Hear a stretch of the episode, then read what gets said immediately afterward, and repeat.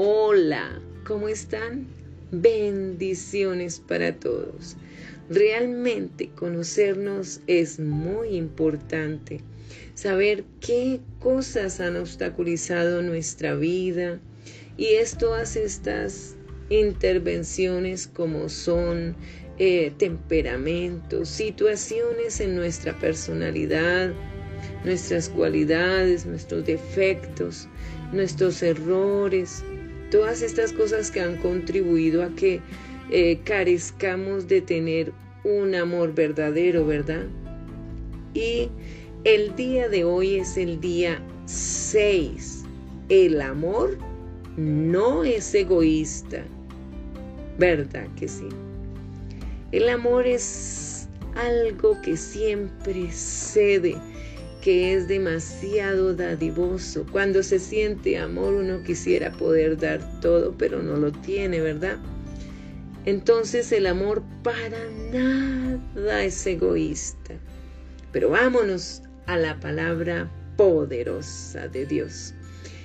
Y si tiene ahí la Biblia, le felicito y abra por favor su hermosa Biblia en el libro de Filipenses capítulo 2 y veamos los versículos 1 al 4. Extasiémonos en esta palabra poderosa. Dice así, escucha, por tanto, si hay alguna consolación en Cristo, si algún consuelo de amor, si alguna comunión del Espíritu, si algún afecto entrañable, si alguna misericordia, completad mi gozo, sintiendo lo mismo, teniendo el mismo amor, unánimes, sintiendo una misma cosa, nada hagáis por contienda o por vanagloria. Antes bien con humildad, estimando cada uno a los demás como superiores a él mismo, no mirando cada uno por lo suyo propio, sino cada cual también por lo de los otros. Esto lo dice nuestro amado apóstol Pablo. Él era una madre, una persona que le encantaba tener amor para dar. Y estaba lleno del amor de Dios. Por eso Él se expresa así de esta manera tan íntegra, tan limpia y tan dadivosa. Entonces veamos algo importante que nos enseña Pablo. Y es que nosotros tenemos que tener primero que todo una comunión con el Espíritu Santo. Para poder tener amor necesitamos que una comunión con el Espíritu Santo. Pero ¿cómo se adquiere la comunión con el Espíritu Santo? Teniendo la lectura de la palabra de Dios, teniendo un altar, tener su lugar secreto donde te encuentras con Dios. Ahí es donde tú tienes comunión con el Espíritu Santo y Él te va a llenar de amor. Entonces, si nosotros tenemos esta comunión y este amor maravilloso de Dios, tenemos que buscar que toda la familia entera, incluso en las empresas, haya un mismo sentir, haya un mismo gozo, ¿cierto? Haya un mismo amor, todos estemos unánimes sintiendo una misma cosa, porque qué tal la familia, ¿no? Todos desiguales, todos en desacuerdo. Eh, nadie quiere apoyar al uno, nadie quiere ir con el otro, eh, en fin, hay divisiones y la división la coloca Satanás. Satanás siempre colocará desacuerdos y divisiones, así que échenlo fuera en el nombre de Jesús porque se requiere es tener la comunión con Dios, no con el mal. Entonces, si estamos en desacuerdo es porque estamos teniendo más bien es comunión con las cosas del mundo, los distractores, las distracciones, todas aquellas cosas que el mundo te ofrece y estás dejando de lado la relación con Dios para que en la familia se sienta un mismo sentir, que todos se gocen por leer la palabra, que todos se gocen por las instrucciones de los padres, porque los padres aman a los hijos y quieren lo mejor para ellos, y los hijos aman a los padres y quieren lo mejor para sus padres. No los tratan como cualquier cosa, sino que entre todos, como hay amor, como hay relación con el Espíritu Santo, pues no hay egoísmo, sino que hay ese interesarse por el bien de cada uno de la familia. Todos nos vamos a interesar porque todos, todos estemos bien. No nos vamos a recostar más por el papá o no nos vamos a ir más por la mamá o es que nos vamos por mi hermano mayor o es que mi hermanita. Nada de eso. Primeramente es nos vamos por Jehová de los ejércitos o por el Señor Jesús, porque es el que nos dirige, el que nos ayuda, el que nos provee, el que nos sana, el que nos da todo lo que necesitemos. De ahí la importancia de entender que tenemos que tener un mismo sentir, porque el que dirige todo es Dios, no nosotros, ni los hijos, ni los padres. La autoridad principal ahí es el Señor Jesucristo el Espíritu Santo. Bien, y entonces todo lo que se haga no debe ocurrir la contienda. Cuando ocurre contienda hay egoísmo. Cuando ocurre egoísmo hay vanagloria. Vemos a unos menos y a otros más o nos sentimos nosotros más y a los otros los vemos menos. Y eso jamás debe ser ni en las empresas, ni en el hogar, ni en el estudio, en ningún lado tú tienes que verte más, así conozcas mucho las materias, nunca te veas más que los demás, sino que antes con tu conocimiento lo des al servicio de los que lo necesiten. Entonces tenemos que valorar a las personas por lo que son, así no tengan nada, así sean tan eh, humildes en todo sentido, con mayor veras hay que ayudarles, con mayor veras hay que valorar a las personas, aun si son personas de las calles, si son personas em, que roban, que hacen cosas, pues vamos a valorar a estas personas para poder ayudarlas si Dios no lo permite, y poder llevarles una palabra de Dios para que llegue el día en que reciban a Jesucristo y dejen de robar, dejen de matar, dejen de hacer males, ¿verdad? Pero si no hacemos nada, pues van a seguir haciéndolo. Y tenemos que orar para que eso cese en el nombre de Jesús. Entonces miremos no siendo egoístas. Ah, es que quiero para mí, para mí esto, para mí esto, para mí esto. ¿Y los demás qué?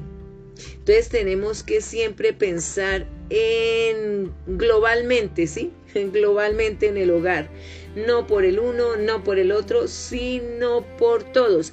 ¿Cómo esto nos beneficia a todos? A todos.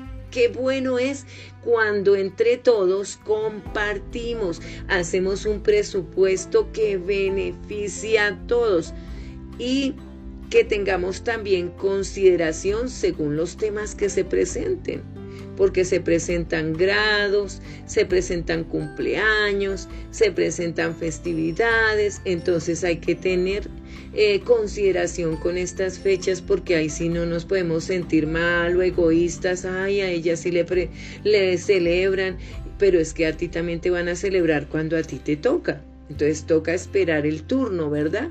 Pero hay que valorarnos y hacernos sentir bien, que haya una atmósfera agradable, no una atmósfera de peleas donde todos van a perder, porque en las peleas eh, lo que se consigue es perder. Bien, los hijos son la tarea de Dios para los padres. ¡Wow! Es nuestra tarea, papás, es nuestra tarea. Se nos recomienda o se nos encomienda a amarlos. ¿Cómo les parece? ¿Nos cuesta? A veces, ¿cierto? Enseñarles. ¿Será que tenemos tiempo para ello?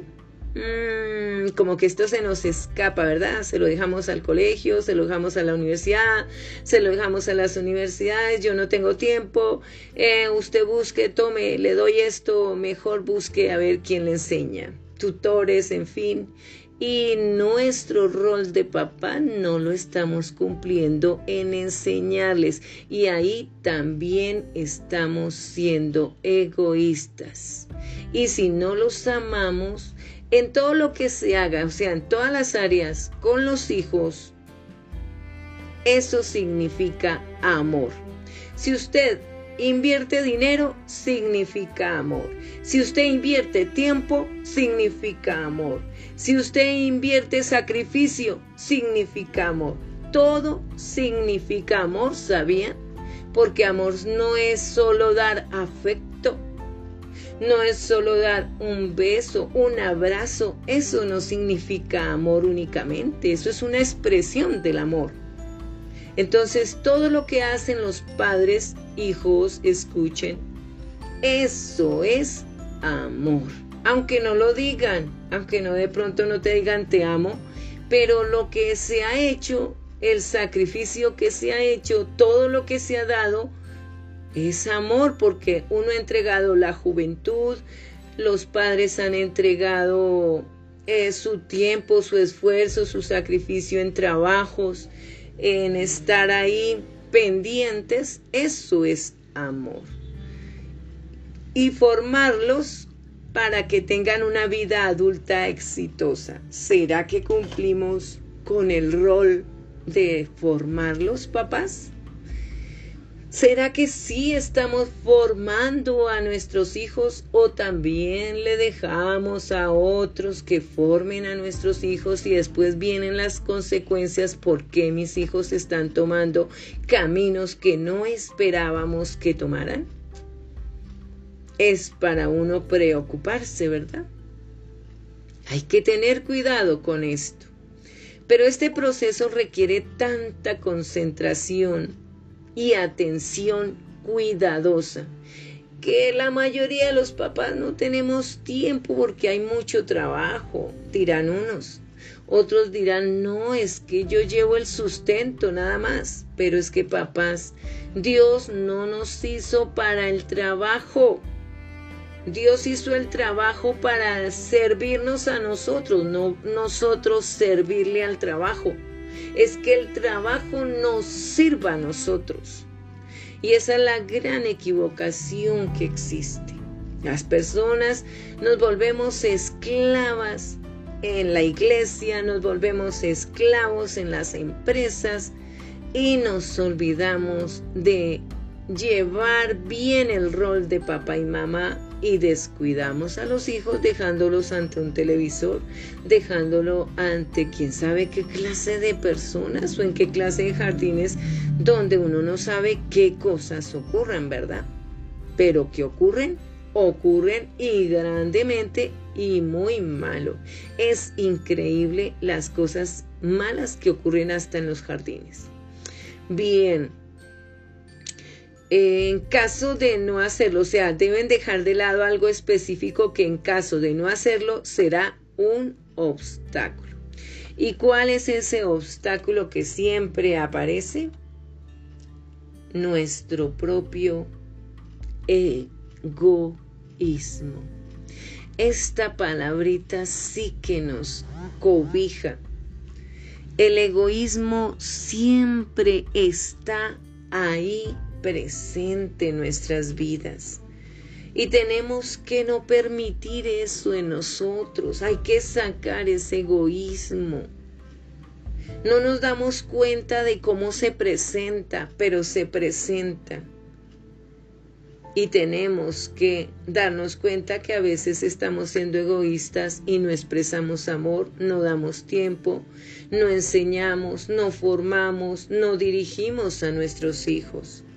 Y nosotros como padres, Dios nos dio es, ese regalo para que lo administráramos bien, pero bien, lo sustentáramos bien, le enseñáramos bien, no que los hijos van creciendo y como ya tiene mayoría de edad, ya son adultos, entonces ellos son libres. No es así, ni siquiera nosotros como padres somos libres para ver cualquier cosa.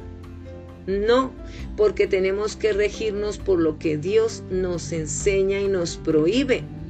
Sus mandamientos tenemos que seguirlos. Entonces no podemos hacer lo que querramos papás ni tampoco permitirle a los hijos ya mayores que tomen su libertad y hagan lo que quiera y tomen las opiniones que quieran porque eso no es así o sino para qué estamos los padres si nos es para dirigirlos.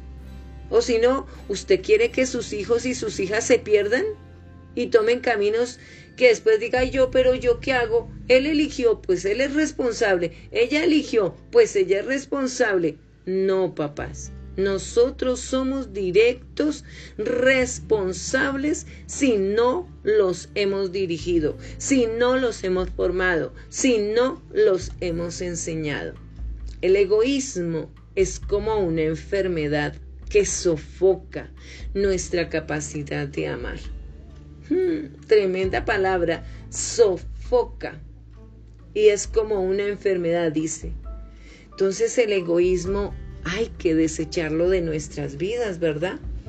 Mientras que el amor nos pide que nos neguemos a nosotros mismos por el bien del otro. El egoísmo exige que nos pongamos en primer lugar a expensas de los demás. Primero yo, segundo yo, tercero yo, cuarto yo. Eso es el egoísmo. Cuando elegimos ser egocentristas, perdemos la capacidad de ser amables y de contentarnos y nos volvemos más necesitados, susceptibles y exigentes, más difíciles de satisfacer no han tenido eso, no es casualidad.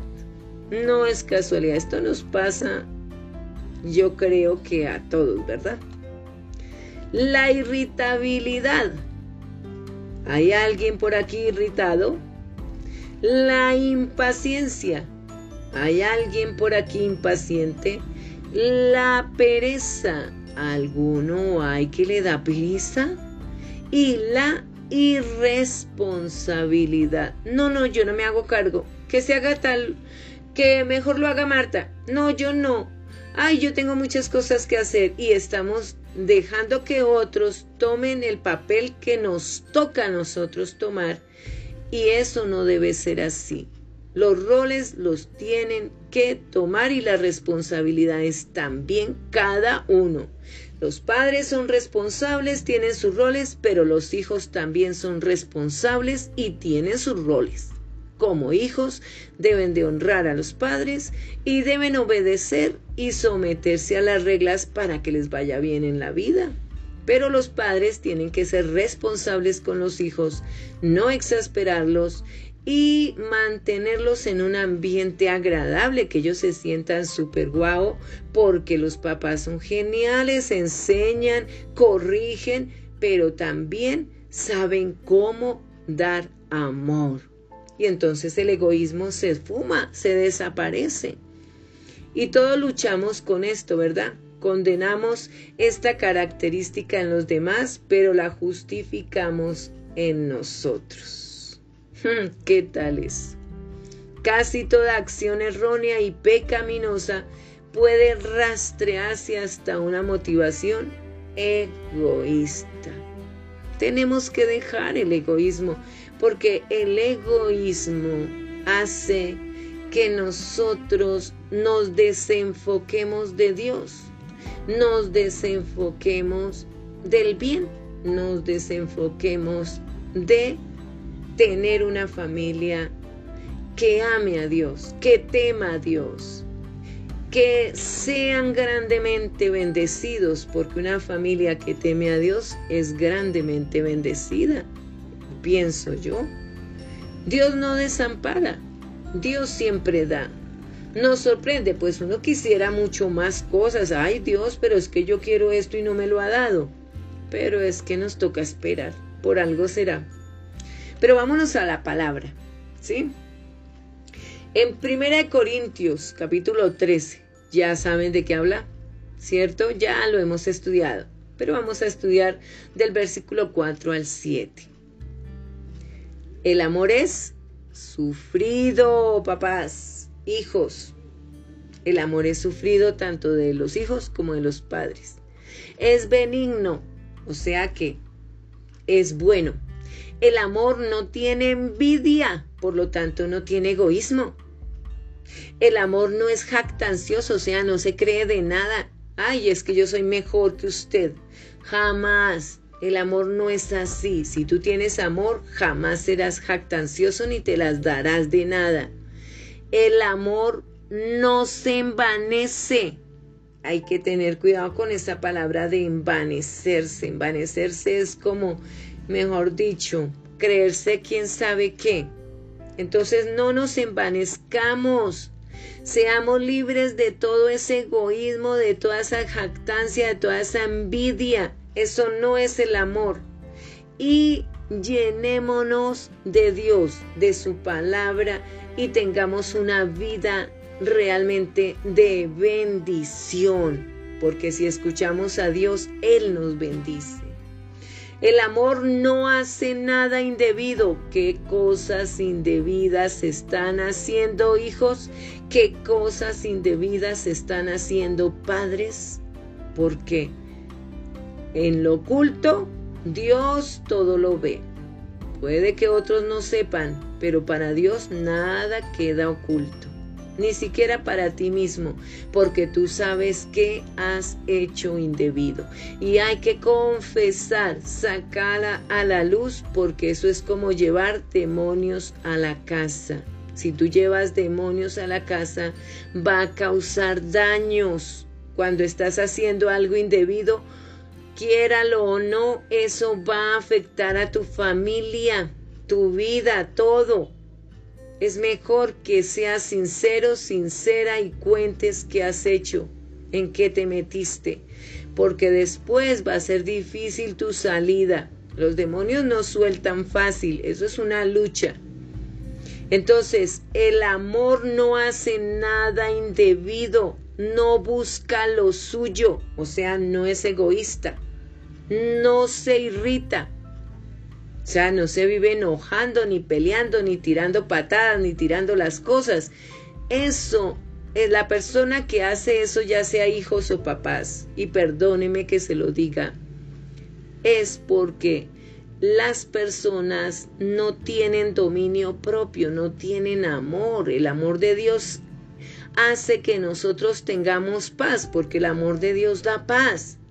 Dice que no guarda rencor, con nadie, ni con el gato, ni con el perro, ni con las cosas. Usted patea las cosas, es que tiene rencor con las cosas. Si nosotros nos descontrolamos es porque no tenemos el amor de Dios. Hay que permitir el amor de Dios. Cada vez que le damos la espalda al amor de Dios, pues vamos a actuar a nuestra manera, como yo quiera.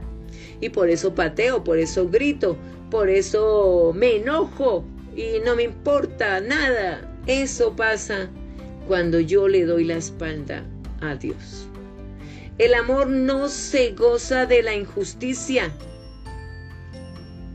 ni las balanzas falsas, ni que haya sobornos, ni usureros, ni engaños, ni fraudes. Eso no es amor, eso es maldad.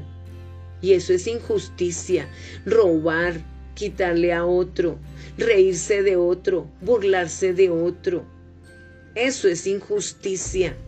Decir mentiras, eso es injusticia. Mirar eh, como menos a otra persona, eso es injusticia. Y el amor no va con la injusticia. Se goza es de la verdad. El amor siempre le gusta la sinceridad, la claridad, lo correcto, lo que debe ser, lo justo. Eso es el amor. Por eso el amor todo lo sufre, todo lo cree, todo lo espera, todo lo soporta. A veces nos cansamos y como que no queremos continuar la vida, pero Dios va a estar fortaleciéndonos en medio de todo eso, porque Él es el que mayormente desea darnos vida, aunque nosotros estemos cansaditos de ella. Pero ánimo, Dios está por nosotros. Y si Dios está por nosotros, pues ¿quién contra nosotros? Ni Satanás se nos puede acercar porque Dios va a estar ahí, preparado para defendernos. El amor encuentra satisfacción al llevar amabilidad, ¿cierto? Ser amables es algo increíble, ¿verdad? El amor es maravilloso, ¿verdad? Y la amabilidad hay que implantarla, papás e hijos. Como ley en el hogar, tenemos que ser amables con los padres, entre padres, entre hijos, entre familia debe existir los valores, la amabilidad, el respeto, las buenas palabras, las buenas conductas. ¿Qué cualidades está enseñando a tu hijo, tu hija? Los valores son esenciales para que exista la amabilidad con la persona que está en el transporte, en la calle, que necesita algo y tu hijo sea amable y le ayude a pasar sea amable y si alguien no tiene el transporte, le ayude con el transporte. Eso es parte de la amabilidad, ayudar al necesitado, tener compasión por los demás, eso hace parte de la amabilidad. Porque nosotros tenemos que también comportarnos con educación.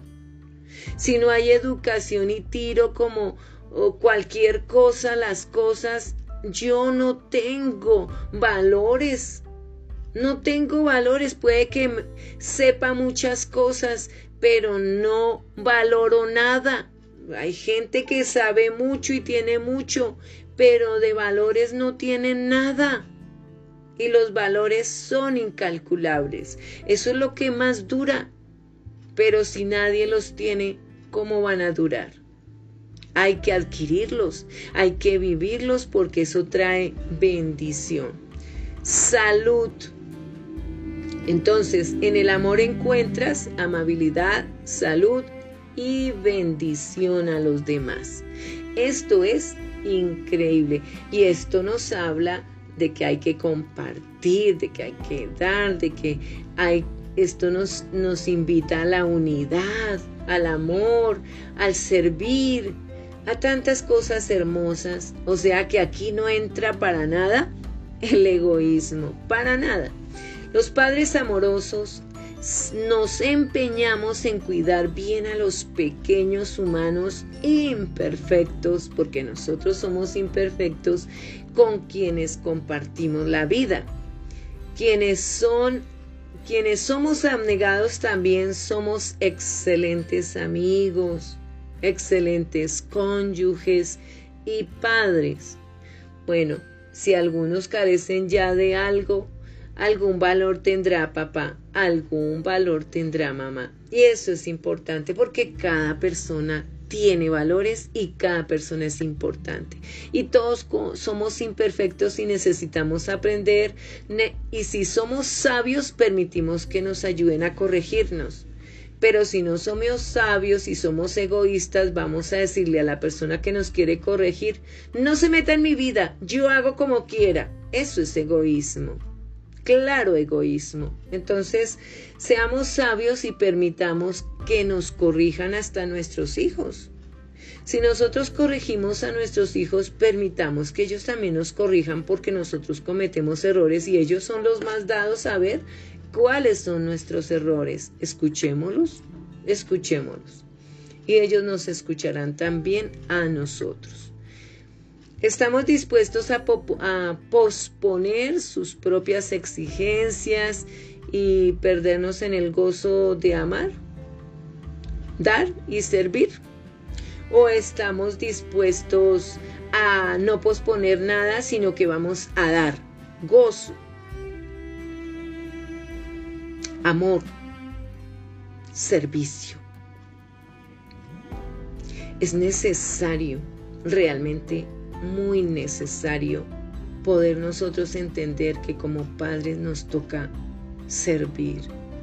A veces nos sentimos sirvientes, porque de pronto el hijo no agradece con lavar el plato, o con correr la silla, o recoger la mesa, y entonces nos sentimos nosotros los padres como sirvientes. Estamos ahí para lo que pidan los hijos. Hijos, eso no debe ser así. Hay que ayudar en la casa. Hay que ayudar con tu cuarto.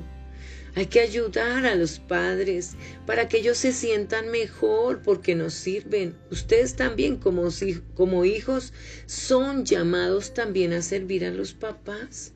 No se burlen de ellos, respétenlos valórenlos, sírvanles, porque después no los van a tener y los van a necesitar hartísimo. Después van a, van a estar diciendo, te extraño tanto, me haces falta tanto porque no me lavabas, no tengo quien me lave, no tengo quien me cocine, no tengo quien me atienda.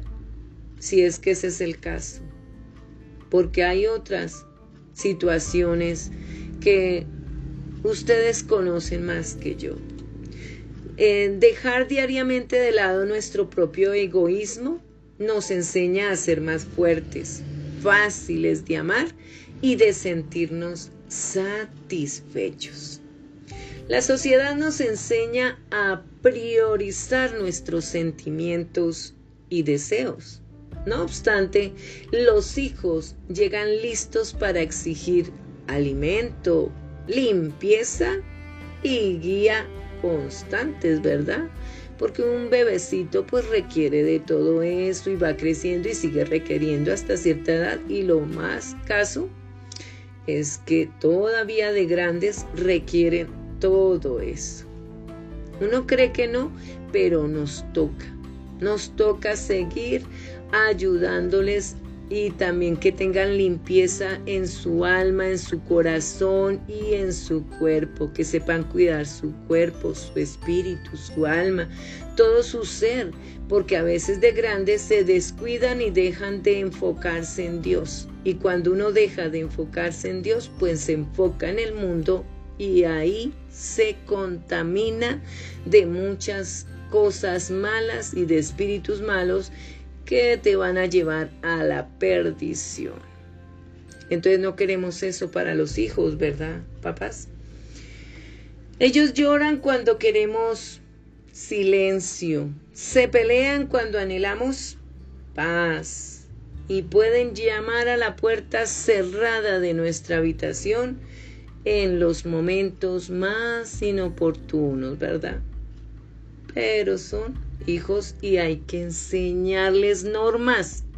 Hay que enseñarles desde pequeños a esperar, a respetar momentos para que estas cosas no ocurran. Es inevitable que un bebé llore, eso lo tenemos que entender, pero hay formas de hacerlos callar ya sea que estén llorando porque están mojaditos por los pañales o porque tienen hambre o porque algún o le duele la barriguita. Entonces hay que entender que son niños y, y nos toca entenderlo, papás. No desesperarnos. No, mejor hágase usted cargo de ese chino. Ajá. No, yo no lo soporto, yo no la soporta. O sea, no soportan a las niñas tampoco, ni a los niños. ¿Qué está pasando? Si nos comprometimos o no a tener hijos, si ya están, amemos. Dejemos de ser egoístas y verá que encontramos el reto, el desafío de sacarlos adelante. Aunque griten, aunque rieguen, aunque peleen, pero sabremos con la sabiduría y el poder de Dios cómo bandear todas estas situaciones, porque solitos no podemos, pero en el nombre de Jesús se pueden muchas cosas. Dios da la sabiduría. Los padres pueden considerar el peso de estas responsabilidades como algo que limita su capacidad de hacer lo que quieren cuando lo desean. Pero lo que en realidad hacen nuestros hijos es revelar de manera única y a todo color nuestro orgullo. Y nos invitan a vivir fuera de las exigencias constantes que impone el orgullo. Y el orgullo es otra de las cosas que hay que quitar porque eso va acompañado del egoísmo. El, aquella persona que es orgullosa suele ser mega egoísta. ¿Es verdad que sí? Entonces el orgullo con el egoísmo van cogiditos de la mano. Sí hay que estar orgullosos de cosas como por ejemplo estar orgullosos de ser hijos de Dios. Eso es un orgullo agradable. Pero ojo con los orgullos en este mundo de creerme que yo lo tengo todo, que yo lo sé todo. En fin, eso no, hay que quitar eso. Este es sin duda uno de los curiosos propósitos de la crianza. Dios usa estratégicamente a nuestros hijos para ayudarnos a volvernos menos egocentristas, a salir de nosotros mismos y ser más amorosos, más parecidos a Dios. Nos ensancha, y nos hace madurar con muchas oportunidades de negarnos a nosotros mismos y demostrarles a nuestros hijos amor sacrificado y paciencia. Todo el tiempo, en lo que sea, siempre estará el amor acompañado con la paciencia. Yo diría que el amor es paciente siempre, siempre. Así como Dios hace con nosotros. Él, siendo el amor, es súper mega, mega, mega, mega, increíblemente paciente con estos pecadores en este mundo. Es tremendo lo paciente que es Dios, de verdad. Pero a la vez que nos cuidamos de ser egoístas con nuestros hijos o con las personas, también debemos intentar no ser egoístas respecto a ellos y respecto a otras personas, ¿verdad? En última instancia, nuestros hijos le pertenecen más a Dios que a nosotros, pues Dios los creó, Él es el creador, es el dueño de nosotros como de nuestros hijos. Eso tenemos que tenerlo bien en claro, nos da la vida, pero a Él le pertenecemos, porque Él pagó el precio con sangre. Por eso es que le pertenecemos, porque Cristo pagó el precio con sangre. Fue el Cordero inmolado que se sacrificó para que nuestros pecados fueran perdonados y entonces nos compró con precio de sangre. Por eso le pertenecemos totalmente a Cristo. Y nuestra mayor expresión de amor es dedicárselos, o sea, dedicarle nuestros hijos voluntariamente a quién? A Dios. Él los protegerá y protegiéndonos de poner nuestros deseos para ellos o sus propios deseos por encima de lo que Dios quiere para sus vidas. Hay que tener claro eso enseñar y tener bien claro eso nosotros primeramente, padres. Primero es lo que diga Dios. Vamos de acuerdo a sus mandamientos, a sus normas, a sus valores, antes que a mi razonamiento, a mi pensar, a lo que a mí me parece o a lo que le parece a los hijos. Eso tenemos que sacarlo de nuestra vida, porque tiene que ser tener un corazón dispuesto para la voluntad de Dios, no para la mía. Señor, que se haga como dijo Jesucristo, Padre, pasa de mí esta copa, pero que no se haga lo que yo, sino que se haga tu voluntad. Y eso tenemos que repetirnos siempre. Y en Primera de Samuel capítulo 1 nos dice, escuchemos, es una historia de una familia como las familias tremendas que existían antiguamente, ¿verdad? Dice así, escuchemos porque de todo aprendemos y sacamos lo bueno, ¿les parece? Hubo un varón de Ramataim, de Sofín, del monte de Efraín, que se llamaba Elcana, hijo de Jeroham, hijo de Eliú, hijo de Tohu, hijo de Suf, Efrateo. Y tenía él mm, dos mujeres. El nombre de una era Ana y el de la otra Penina. Y Penina tenía hijos, mas Ana no los tenía. Y este es el problema de tener dos mujeres, imagínense.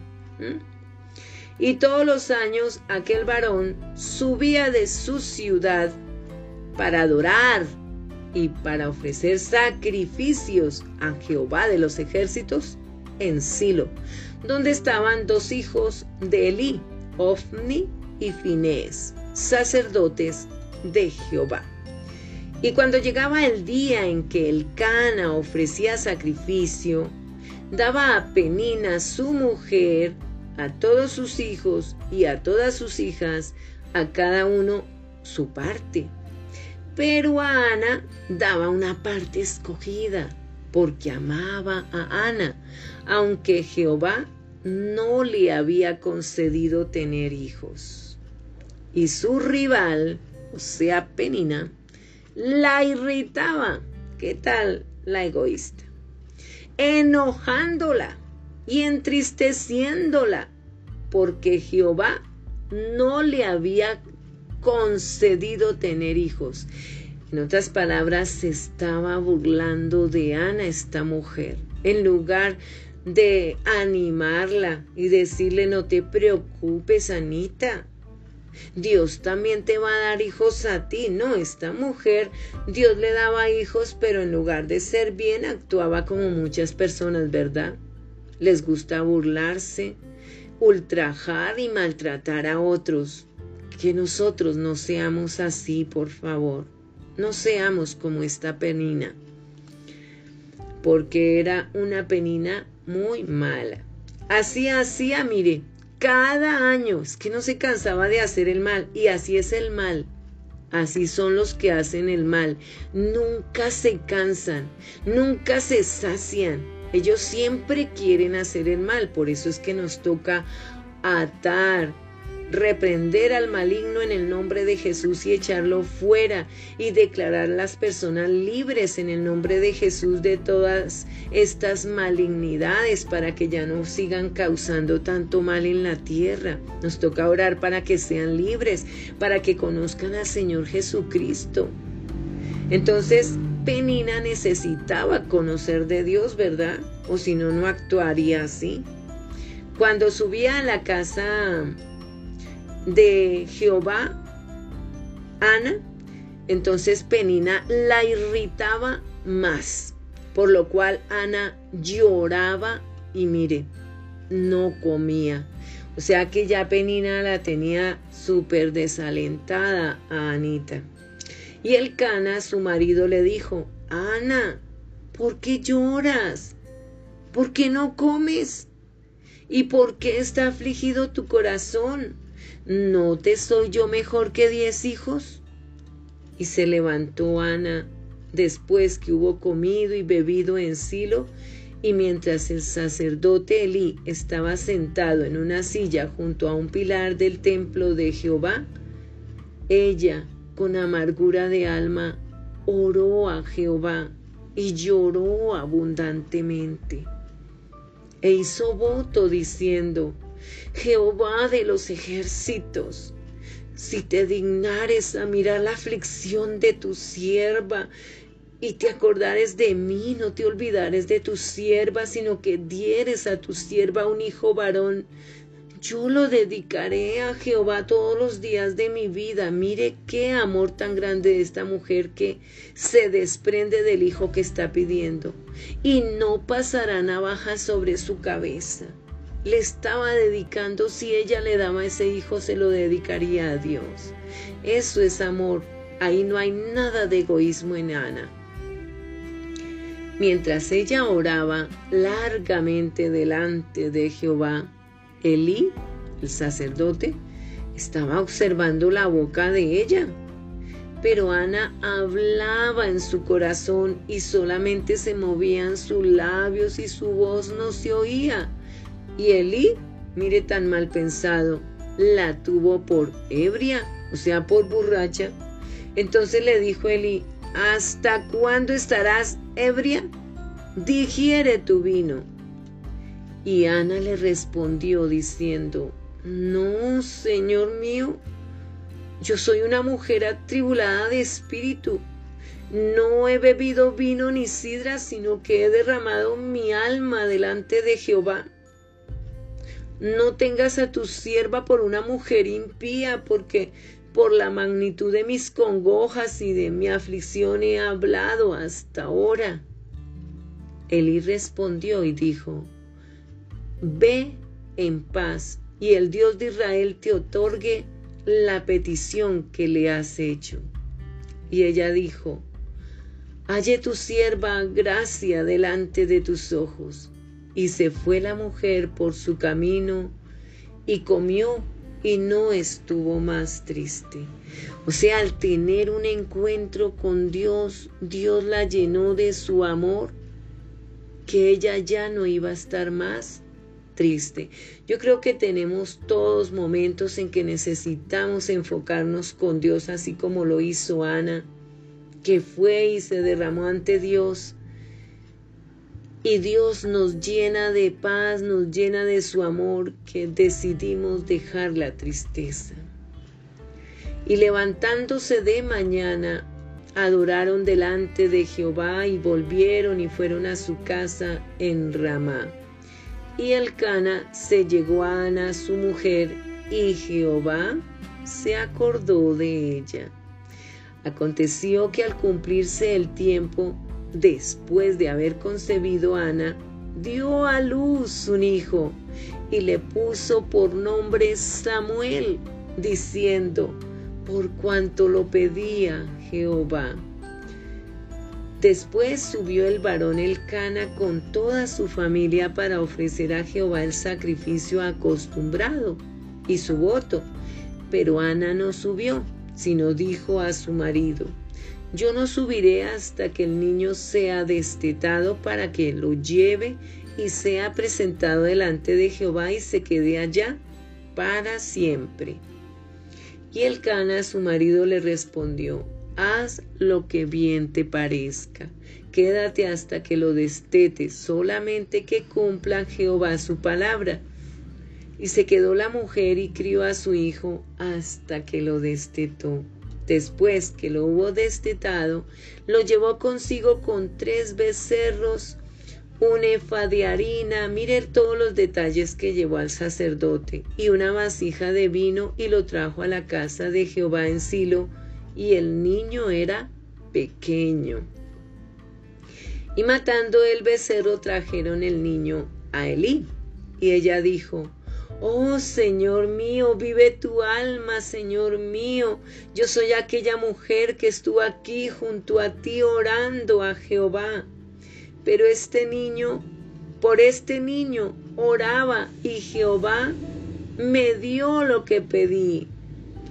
Yo pues lo dedico también a Jehová. Todos los días que viva será de Jehová. Y adoró allí a Jehová. ¿Se imagina uno queriéndose desprender de un niño que no tenía? Ella lo hizo, porque fue su compromiso, fue su gran amor, su gran deseo de ser mamá, mientras que hay personas que no quieren tener hijos o hay personas que abortan que matan sus bebés. Eso es doloroso. Mientras que hay otras personas que desean con fervor que Dios les dé un hijo al menos. Y Ana tenía tanto amor que se desprendió de su propio hijo para que fuese sacerdote como Elí y sirviera en la casa de Dios. Es tal que Ana compuso un cántico y en primera de Samuel capítulo 2 hay un cántico de Ana. Ella estaba estasiada, adoraba a Dios, estaba agradecida con Dios. Y uno cuando reciba las bendiciones de Dios tiene que ser así, agradecido con Dios por todo. Escuchen, y Ana oró y dijo, mi corazón se regocija en Jehová, mi poder se exalta en Jehová. Mi boca se ensanchó sobre mis enemigos, por cuanto me alegré en tu salvación. No hay santo como Jehová, porque no hay ninguno fuera de ti, y no hay refugio como el Dios nuestro. No multipliquéis palabras de grandeza y altanería. Cesen las palabras arrogantes de vuestra boca, porque el Dios de todo saber es Jehová, y a él toca el pesar las acciones. Los arcos de los fuertes fueron quebrados y los débiles se ciñeron de poder. Los saciados se alquilaron por pan y los hambrientos dejaron de tener hambre hasta la estéril, ha dado a luz siete y la que tenía muchos hijos languidece. Esto quiere decir que Anita, Dios después la bendijo con más hijos y no solamente uno, seis hijos. Jehová mata y él da vida. Él hace descender al Seol y hace subir. Jehová empobrece y él enriquece, abate y enaltece. Él levanta del polvo al pobre y del muladar exalta al menesteroso, para hacerle sentar con príncipes y heredar un sitio de honor porque de Jehová son las columnas de la tierra, y él afirmó sobre ellas el mundo. Él guarda los pies de sus santos, mas los impíos perecen en tinieblas, porque nadie será fuerte por su propia fuerza. Delante de Jehová serán quebrantados sus adversarios, y sobre ellos tronará desde los cielos. Jehová juzgará los confines de la tierra dará poder a su rey y exaltará el poderío de su ungido. Y el Cana se volvió a su casa en Ramá, y el niño ministraba a Jehová delante del sacerdote Eli.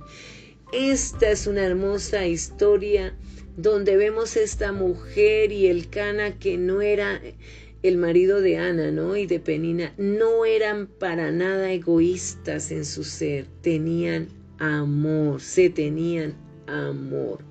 La historia bíblica de Ana proporciona un hermoso ejemplo de cómo ver con sabiduría a nuestros hijos. Como no podía tener hijos, oró con humildad y fervor al Señor con todo su corazón. Y Dios la bendijo con Samuel. Por gratitud, Ana dedicó en forma abnegada a su amado hijo al Señor. Y Dios usó a Samuel poderosamente para bendecir a la nación y aconsejar a sus futuros reyes, pues Samuel fue el que ungió al rey David. En el Evangelio de Lucas, aquí vamos a estudiar algo también ya muy importante. Vemos cómo María y José dedicaron a Jesús en el templo. Esto que Jesús es el Hijo de Dios, pero ya Jesús existía. Cuando en el Génesis Dios creó los cielos y la tierra, ya Jesús existía, sino para que el ser humano lo conociéramos en carne al Señor Jesús, nació como bebé, pero ya Jesús había existido. Pero allí, estando en el vientre de María, pues ella viene a ser madre de Jesús, pero solo por un tiempo, porque fue un vientre por un momento para que viniera el Señor Jesús aquí a la tierra en carne. O sea que si Jesús también iba al baño, Jesús también le daba hambre, si le daban algún golpe, pues a él le dolía. A él le daba sueño, le daba cansancio. Esa fue la forma como Dios quiso presentarnos a, su Hijo, que lo pudiéramos conocer en carne quienes estuvieron en ese tiempo, ¿verdad? Entonces dice que luego lo honraron siempre a Dios con su manera de criar al niño, reconociendo que le pertenecía a su Padre Celestial. Pero escuchemos la historia. Abran su Biblia en Lucas capítulo 2, versículo 21 al 24. Cumplidos los ocho días para circuncidar al niño, o sea Jesús, le pusieron por nombre Jesús, el cual le había sido puesto por el ángel Gabriel antes que fuese concebido.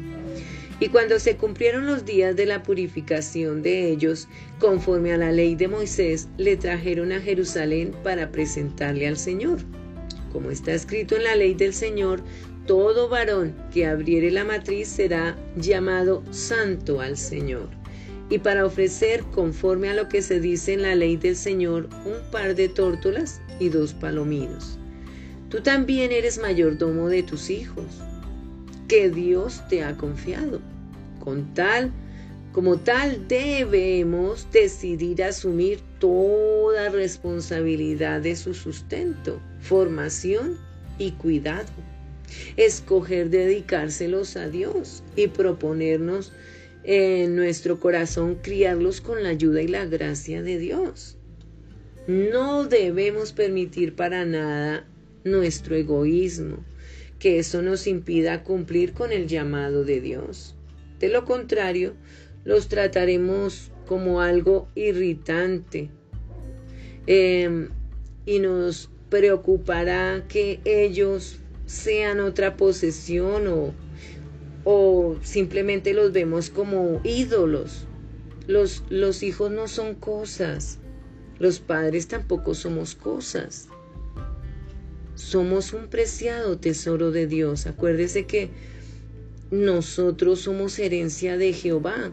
Todos, todos los creados por Dios somos herencia de Jehová. Entonces no nos pertenecemos. Pero cuando reconoces que somos, que, que son de Dios nuestros hijos y que Él, Dios, te ha transformado en su amoroso o amorosa o administrador o administradora, puedes disfrutarlos plenamente como, como un tesoro divino para cuidar y volver a ofrecer al Señor.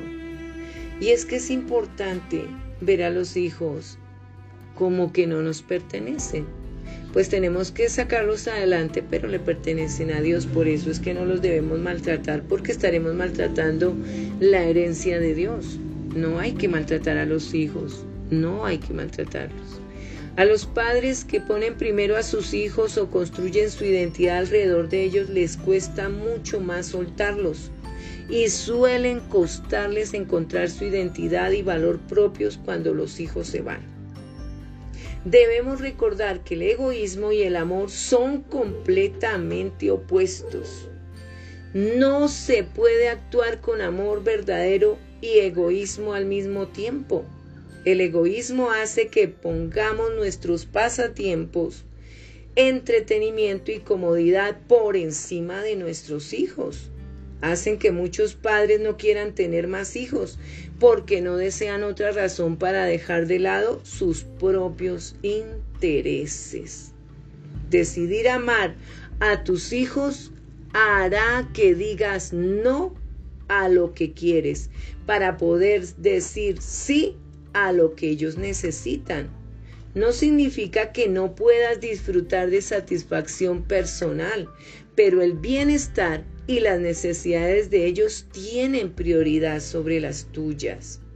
El amor lucha por lo que es mejor a ojos de Dios y lo hace con un corazón agradecido a Dios por concedernos la oportunidad diaria de amar a nuestros hijos e hijas sin egoísmo y volvernos más fuertes, sabios y parecidos a Cristo durante el proceso.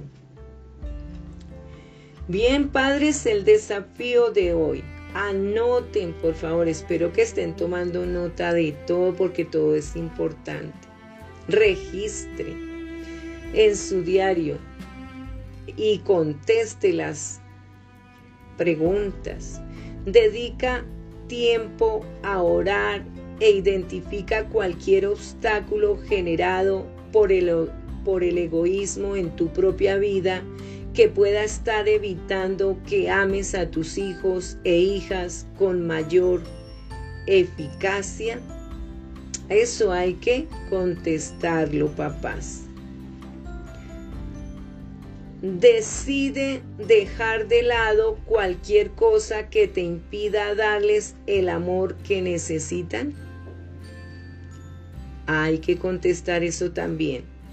Después proponte dedicárselos al Señor Jesús como un regalo en respuesta a su amor.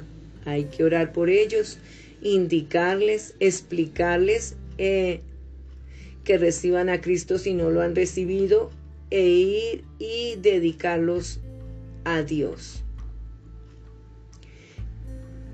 Esta pregunta, ¿qué te reveló Dios mientras orabas? Otra pregunta. ¿Qué te indicó que hicieras? ¿Cómo respondieron cada uno de tus hijos e hijas a este cambio en ti?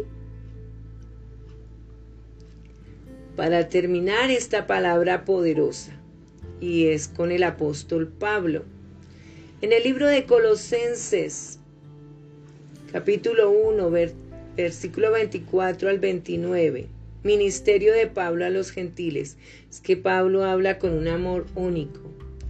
Ahora me gozo en lo que padezco por vosotros y cumplo en mi carne lo que falta de las aflicciones de Cristo por su cuerpo, que es la iglesia, de la cual fui hecho ministro, según la administración de Dios que me fue dada para con vosotros para que anuncie cumplidamente la palabra de Dios.